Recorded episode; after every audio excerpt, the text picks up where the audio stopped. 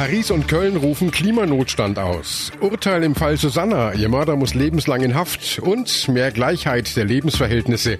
Regierung legt Zwölf-Punkte-Plan vor. Besser informiert aus Bayern und der Welt. Antenne Bayern. The Break. Willkommen zum Nachrichtenpodcast von Antenne Bayern. The Break ist die Auszeit für mehr Hintergründe, mehr Aussagen und Wahrheiten zu den wichtigsten Themen des Tages. Es ist Mittwoch, der 10. Juli 2019. Redaktionsschluss für diese Folge war 17 Uhr. Ich bin Antenne Bayern Chefredakteur Ralf Zinno.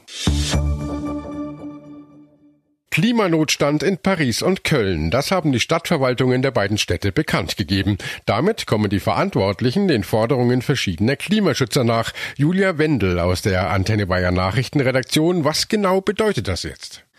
Naja, gerade in Paris sind gerade alle Politiker dazu aufgerufen, das UN-Klimaabkommen von 2015 auch umzusetzen, das in der französischen Hauptstadt geschlossen wurde.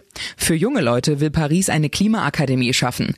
Zudem soll ein ständiger Expertenrat eingerichtet werden, der zu dem Thema befragt werden kann. Im äh, kommenden Jahr finden ja in Paris Kommunalwahlen statt. Die sozialistische Bürgermeisterin Annie Galdo hatte zuletzt eine Reihe von Umweltinitiativen angekündigt. Was ist da geplant? Naja, unter anderem sollen zum Beispiel die Umgebung des Eiffelturms stärker begrünt und der Autoverkehr eingeschränkt werden. Alle kommenden Entscheidungen der Stadt sollen dann grundsätzlich auf ihre Klimafreundlichkeit überprüft werden. Das Parlament kam damit einer Forderung der Fridays for Future Bewegung nach. Auch die französische Nationalversammlung hatte ja schon Ende Juni den Klimanotstand ausgerufen. Hier wurde das allerdings nicht mit irgendwelchen konkreten Maßnahmen unterfüttert. Zuvor hatten ja bereits die Städte Vancouver, Oakland, London und Basel den Klimanotstand beschlossen. Und äh, der Fraktionsvorsitzende der Grünen im Bundestag, Anton Hofreiter, bemängelt die aktuelle Umsetzung des Klimaschutzes in Deutschland. Die Union hat es bis jetzt immer nur geschafft, zu allen konkreten Maßnahmen im Klimaschutz Nein zu sagen. Der Verkehrsminister ist im Bereich des Klimaschutzes ein Totalausfall. Die Agrarministerin ist über Ankündigungen nicht hinausgekommen. Und beim Wirtschaftsminister Herrn Altmaier liegt jetzt seit sechs Monaten der Konsens zum Kohleausstieg in der Schublade, ohne dass erkennbar was geschehen ist. Hofreiters Forderungen sind klar.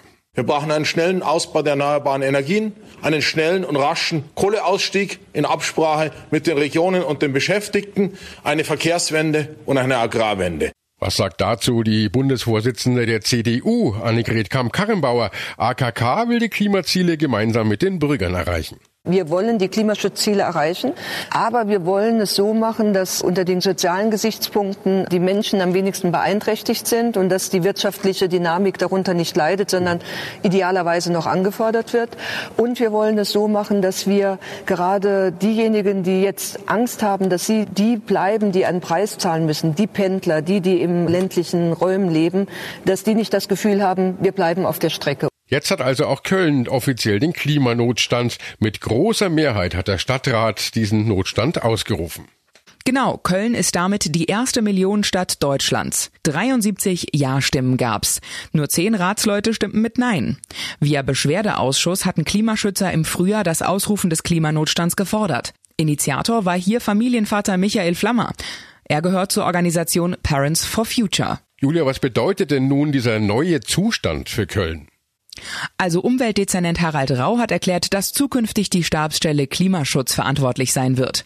Sie soll bewerten, ob Beschlüsse in Bezirksvertretungen, Ausschüssen und im Rat klimarelevant sind und wird gegebenenfalls vor einer Abstimmung Handlungsempfehlungen im Sinne des Klimaschutzes geben.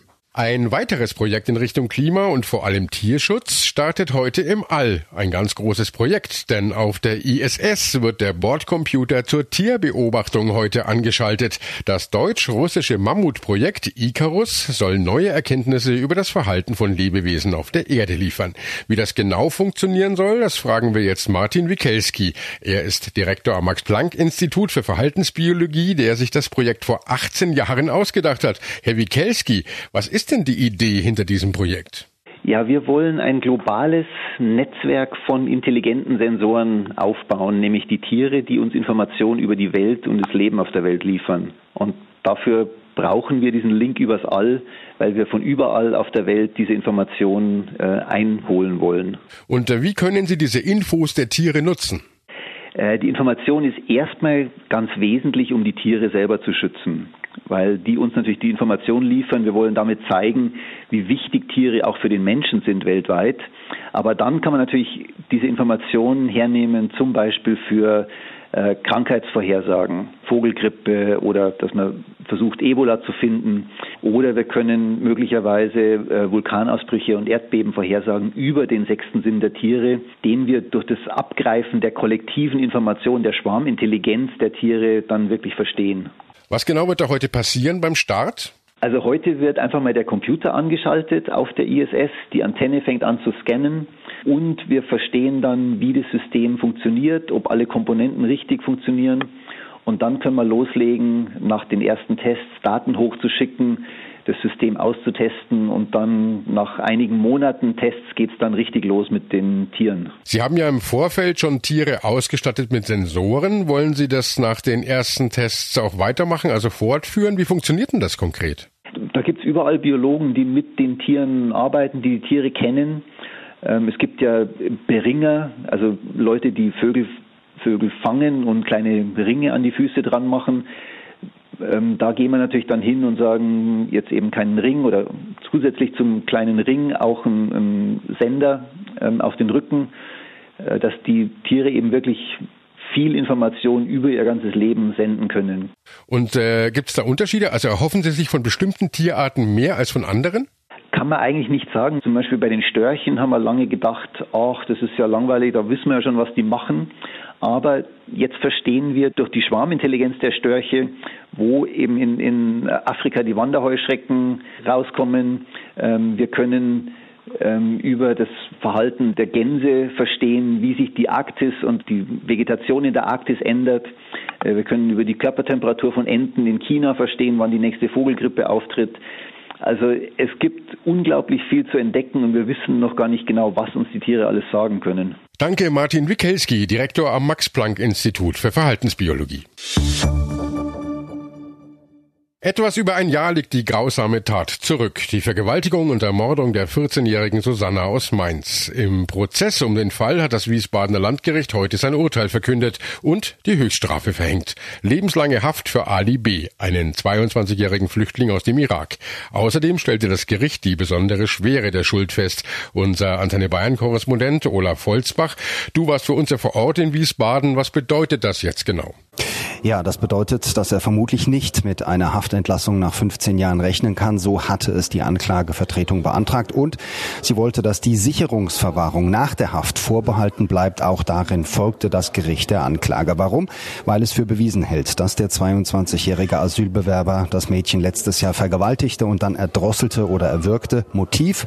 Verdeckung der Vergewaltigung, weil Susanna drohte, zur Polizei zu gehen. Laut Ali B. war der Sex freiwillig. Nach allen Umständen den Zeugenaussagen Aussagen und auch nach seinen eigenen Aussagen glaubte ihm das aber keiner.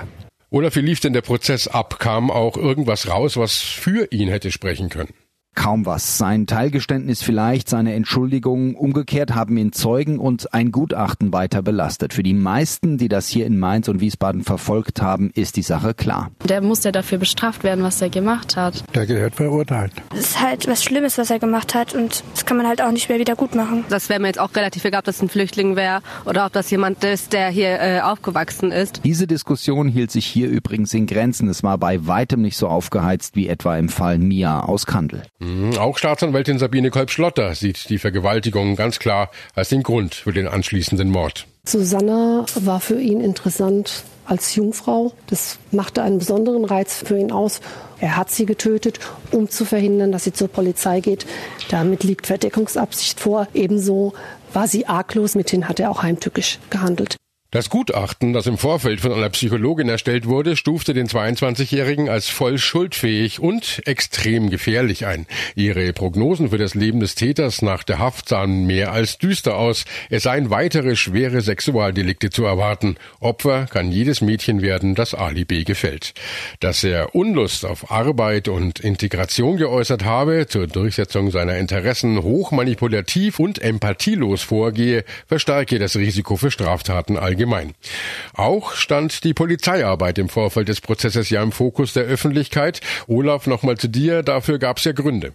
Ja, zum einen wegen der Aktion der Bundespolizei. Ali B. war ja nach der Tat in den Irak geflüchtet. Die Beamten holten ihn zurück, da schlugen diplomatisch schon mal die Wellen hoch. Das andere betraf die Suche nach Susanna. Ihre Mutter kritisierte, die ging viel zu spät los. Auch das wurde zum Politikum. Am Ende bescheinigten beide Landesregierungen ihren Ermittlern gute Arbeit.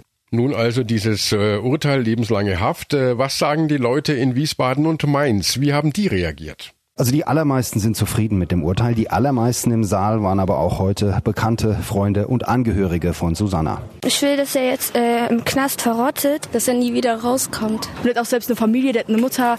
Was denkt er sich dabei? Angemessen. Ich finde generell gibt das ein besseres Gefühl, wenn man sowas dann weiß, dass da niemand mehr einfach so rumläuft, der so ist. Ali B. selbst hatte schon letzte Woche versichert, er werde jede Strafe akzeptieren. Echte Reue, eine echte Entschuldigung bei der Familie des Opfers nahm ihm das Gericht allerdings allerdings nicht ab. Der abgelehnte Asylbewerber Ali B. ist ja noch in einem weiteren Prozess angeklagt. Gemeinsam mit einem 14 Jahre alten Freund soll er eine Elfjährige mehrmals vergewaltigt haben. Diese Verhandlung findet aber komplett unter Ausschluss der Öffentlichkeit statt. Wohlstand und blühende Landschaften in einigen Regionen, hohe Verschuldung und fehlende Perspektiven in anderen Regionen. Ärzte sind rar, die Handynetze löchrig, der Bus fährt selten und für Investitionen ist kein Geld da.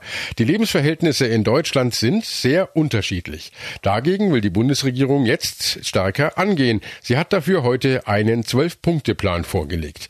Antenne Bayern-Reporterin Manja Borchert berichtet für uns aus dem Antenne Bayern Hauptstadtstudio in Berlin. Manja, wo hakt es denn besonders in Deutschland? Naja, was die wirtschaftliche Situation angeht, da hinken nach wie vor viele Regionen im Osten hinterher. Aber es ist eben nicht nur der Osten, wo Jobperspektiven fehlen oder wo Kommunen stark verschuldet sind. Auch im Westen wird zum Teil dringend Hilfe gebraucht, im Ruhrgebiet zum Beispiel. Zur Lebensqualität gehören aber auch andere Dinge, zum Beispiel wie weit ist es bis zum nächsten Arzt, fährt der Bus öfter als einmal am Tag, gibt's schnelles Internet, finde ich einen Kita-Platz. Da gibt's auch sehr große Unterschiede zwischen den Regionen. Ähm, die Bundesregierung sagt, wir müssen da im Einzelnen genau hinschauen und mehr gezielt fördern statt nach dem Gießkannenprinzip. Einen Schwerpunkt sieht Bundesfamilienministerin Franziska Giffey ja in der Kinderbetreuung. Wer nicht schafft, in die Kinder, in die heranwachsende Jugend zu investieren, wird später dafür teuer bezahlen. Und deswegen ist es eine nationale Zukunftsaufgabe, dass wir schaffen, dass unsere Kinder ihren Weg machen. Egal, ob sie in eine arme oder reiche Familie geboren sind. Egal, ob die Eltern lesen oder schreiben können. Und egal, wo die Wiege ihrer Eltern gestanden hat, ob in Deutschland oder anderswo. Wichtig ist, dass jedes Kind seinen Weg machen kann. Und dafür brauchen wir überall in Deutschland eine verlässliche, eine gute Kinderbetreuung. Manja, was ist da denn jetzt konkret geplant? Der Solidarpakt hat ja in den letzten Jahrzehnten dafür gesorgt, dass Finanzhilfe verstärkt in den Osten ging, damit der Anschluss bekommt. Jetzt heißt es, nicht nach Himmelsrichtung wird gefördert, sondern da, wo die strukturschwachen Regionen sind. Zum Beispiel hat man sich vorgenommen, Unternehmen genau dahin zu locken, wo aktuell die jungen Leute abwandern, weil sie keine Perspektiven sehen. Und der Bund will außerdem Behörden und Forschungseinrichtungen verstärkt in der Provinz ansiedeln, um da neue Jobs zu schaffen. Der Bund will sich auch länger als geplant am Ausbau der Kinderbetreuung und und am sozialen Wohnungsbau finanziell beteiligen und dabei helfen, auf dem Land den Nahverkehr und das Internet auszubauen. Und hier will Julia Klöckner die Chancengleichheit in allen Regionen Deutschlands schaffen wo Menschen leben wollen, mit ihren Familien oder als Single oder zeitweise, weil sie eine Ausbildung machen. Das geht den Staat erstmal gar nichts an, sondern es ist die freie individuelle Wahl. Nur damit es wirklich zu einer freien Wahl wird, ähm, brauchen wir auch gewisse Mindeststandards. Nicht, dass nachher eine Notwendigkeit des Wegzugs gegeben ist, weil man sonst keine Chance oder Perspektive hätte. Viele Kommunen sind ja hoch verschuldet und fordern, dass sie von ihren Altschulden befreit werden, damit sie wieder investieren können, zum Beispiel in die Sanierung von Schwimmbädern, Schulen und so weiter. Ist denn da jetzt Hilfe vom Bund zu erwarten? Da gibt's noch nichts Konkretes, außer der Ansage, man will mit den Kommunen und mit den Bundesländern, die ja für die Finanzausstattung der Kommunen zuständig sind, sprechen. Man will sprechen darüber, wie die hohen Schulden abgebaut werden können. Der Bund ist bereit, mit anzupacken, hat Bundesinnenminister Seehofer heute gesagt. Aber er stellt auch Bedingungen. Er sagt, äh, es muss gesichert sein, dass die Kommunen sich nicht direkt wieder verschulden. Nach unserer Einschätzung sind etwa 2000 von 11.000 Kommunen besonders betroffen. Aber wir haben auch klare Bedingungen äh, in äh, unserem Beschluss heute formuliert. nämlich neben dem Grundsatz, dass die Länder natürlich hier auch eine prioritäre Zuständigkeit haben, äh, muss natürlich gewährleistet sein, dass die Verschuldung für die Zukunft beendet wird. Und es muss gewährleistet sein ein nationaler Konsens. Das war The Break, der Nachrichtenpodcast von Antenne Bayern an diesem Mittwoch, den 10. Juli 2019. Ich bin Chefredakteur Ralf Zinno. Antenne Bayern. Besser informiert. Jeden Tag. Zu jeder vollen Stunde auf Antenne Bayern. The Break. The Break gibt's auch morgen wieder um 17 Uhr. Jetzt abonnieren.